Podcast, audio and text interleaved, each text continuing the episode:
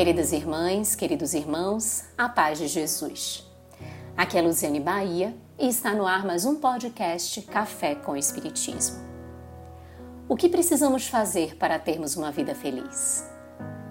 Inevitavelmente almejamos a felicidade. A todo momento, de diferentes formas, buscamos a felicidade e desejamos a felicidade aos companheiros de jornada. À medida que progredimos, vamos querendo que os nossos desafetos ou aqueles que não gostam de nós, também eles sejam agraciados pelo júbilo de serem felizes.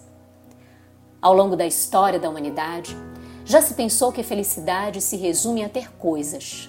Mas, após algumas experiências, notou-se que ter coisas é, em verdade, deixar-se possuir pelas coisas.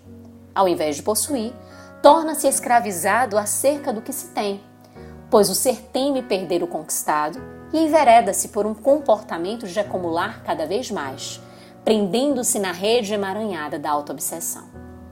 De outro lado, imaginou-se que felicidade seria nada ter. Viver talvez uma realidade onde nada possua, nem casa, nem roupa, nem qualquer espécie de bens. Mas se constatou que esta forma de viver não trazia ao ser um mínimo de fator de sobrevivência de cuidados de higiene, por exemplo, ou de autocuidado. Assim, esta experiência também não significava felicidade. Em outros contextos históricos, o hedonismo graçou como evidência pujante, propondo um prazer excessivo e ininterrupto. E a partir daí, houve um extrapolar dos limites, o eclodir dos abusos e, obviamente, consequências dolorosas que ensinaram ao ser humano que não era assim que se traduzia a felicidade. E a pergunta então paira entre a humanidade: o que precisamos fazer para termos uma vida feliz? Joana de Ângeles, no livro Vidas Vazias, em seu último capítulo intitulado Vida Feliz, afirma: A felicidade começa no indivíduo quando ele adquire o discernimento sobre a realidade transitória da existência e dispõe-se a viver dentro dos padrões estatuídos pelas leis e que o disciplinam para as atitudes de equilíbrio e de contribuição social. Meu Deus, que profunda a reflexão proposta pela benfeitora. Ela aduz que para a felicidade necessários são o discernimento sobre a realidade transitória da existência, viver dentro dos padrões das leis e disciplina para atitudes de equilíbrio e de contribuição social. O primeiro item destacado pela veneranda acerca da transitoriedade da existência é de primacial importância constatar. É perceber que esta existência tem um início e tem um fim e que existe um propósito para isto. Que cada experiência encarnatória guarda em si um aprendizado a ser conquistado por nós.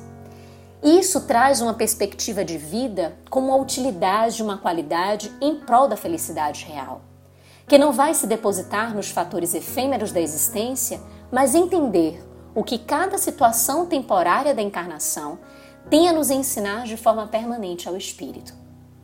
A doutrina dos espíritos, atendendo à grande promessa formulada por Jesus, traz-nos como postulado a imortalidade da alma, verdadeira consolação aos nossos corações, que impede que os tentáculos do evento morte tenham expressões maiores do que o significado que representam.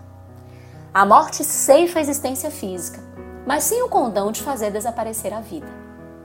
Assim, o Espiritismo nos faz perceber a beleza de viver cada existência, convidando-nos a retirar de cada uma o elemento estruturador da nossa felicidade, que tem amplitude imortal, para ser vivenciada, não em um capítulo somente da nossa história, mas para nos robustecer a conquistá-la efetivamente e de forma permanente em nós. Viver dentro dos padrões das leis é o segundo destaque de Joana de Ângeles no texto citado. Ela nos conduz a refletirmos que a consciência dos deveres e o cumprimento deles é um passo avançado para estabelecer balizas de harmonia interior que produzem um respeito pela vida e suas manifestações exteriores. Ora, estamos imersos nas perfeitas leis divinas, que nos estruturam em torno do amor de Deus.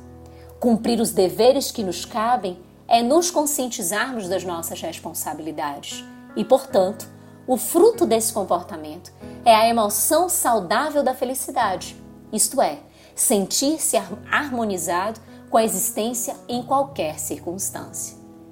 É experimentarmos, irmãos queridos, uma sensação profunda de compreensão do que Deus espera de nós. É visualizarmos os nossos talentos harmonizados com o contexto no qual estamos inseridos, mesmo que com muitas experiências de dor, e estarmos despertos para o que podemos e devemos fazer. Por fim, a doce maternal Joana nos sinaliza a disciplina para atitudes de equilíbrio e de contribuição social. Para tanto, ela nos aconselha: não cesses de lutar contra as tendências negativas que procedem de outras existências, quando malograste no programa evolutivo, preferindo a irresponsabilidade dourada aos severos compromissos libertadores. A benfeitora também destaca a disciplina para a contribuição social. E isso nos faz recordar da questão 912 de um livro dos Espíritos, que tem o seguinte teor: Qual o meio mais eficiente de combater-se o predomínio da natureza corpórea? A resposta concedida pelos luminares é praticar a abnegação. Ou seja, para a felicidade, precisamos da prática do bem. Necessário nos desafiarmos para o serviço, superarmos todas as barreiras impeditivas para a realização do bem, criarmos e recriarmos mecanismos para prevalecer a natureza eterna do bem, pois o mal é somente a sua ausência. E jamais nos arrependermos por termos podido ajudar, mesmo aquele que posteriormente feriu os nossos sentimentos. O que precisamos fazer para termos uma vida feliz? sermos, acima de tudo, verdadeiros cristãos, esforçando-nos para cumprirmos as suas lições, para vivenciarmos os seus ensinamentos, tornando a nossa existência um grande hino de felicidade pelo dever cumprido e pelo amor que não deve cessar em nossos corações. E assim finaliza Joana de Ângeles. Seja a tua uma vida feliz pelas elevadas oportunidades de servir e de amar, fitando o futuro sem preocupações de culpas ou arrependimentos tardios. Sê a manifestação do bem e da paz onde te encontres, e estarás em pleno reino de Deus, que se origina no coração jubiloso. Feliz Ano Novo, meus irmãos! Vida feliz a todos os corações. E que Jesus nos ampare no despertar de nossa consciência para o discernimento acerca da realidade transitória da existência, para o viver dentro dos padrões das leis divinas e para a disciplina para as atitudes de equilíbrio e de contribuição social. Com gratidão imensa no coração, um grande abraço e até o próximo podcast Café com Espiritismo.